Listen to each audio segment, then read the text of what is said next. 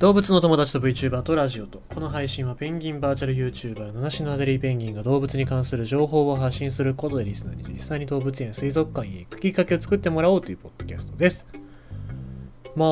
今日は防災の日ということでなんかいろんなところで避難訓練があったりとかしたみたいですけども今日はなんか天気が悪かったんで避難訓練とかはなかったんですけど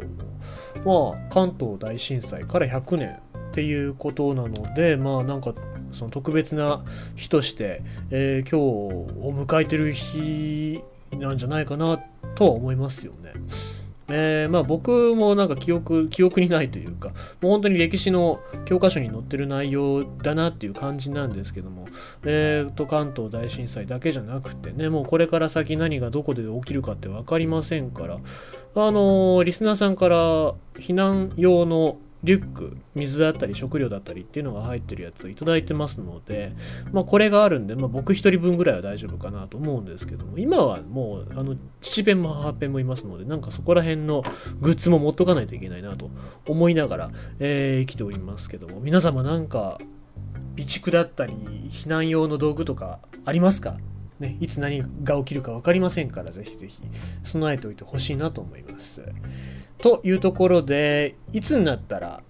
この暑さは収まるのだろうっていうお話でございますけども、まあこれに関しては動物も一緒だねってお話しします。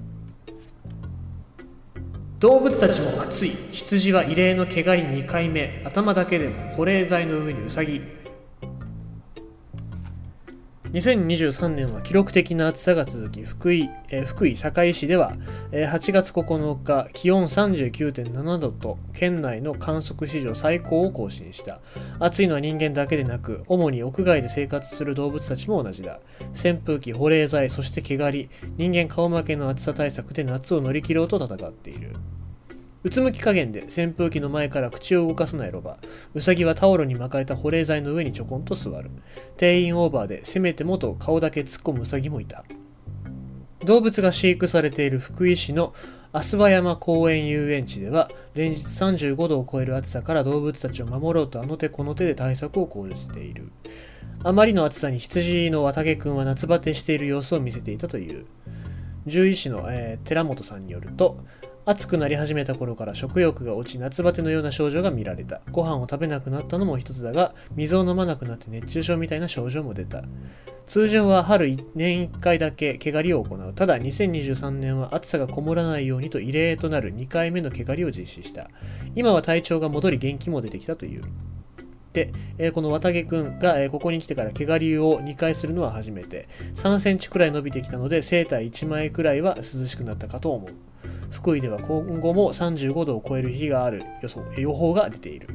動物たちの暑さとの戦いはもうしばらく続きそうだということでございまして、まあ、福井すごいですね。もうほとんど40度ですね。40度の気温の中で、まあ、あの動物たちは生きておりまして、なんか扇風機とかは回ってますけど、まあ、これだけじゃ足りないよねっていうところで、まあ、あの寒さのケアとかでね、あの冬場は結構動物死にますけども、夏場もこれ、ことによると暑さで動物死んじゃうんじゃないかなっていうことが多い。まあ、それよりも人間が死にそうですけど、えー、まあ、本当に、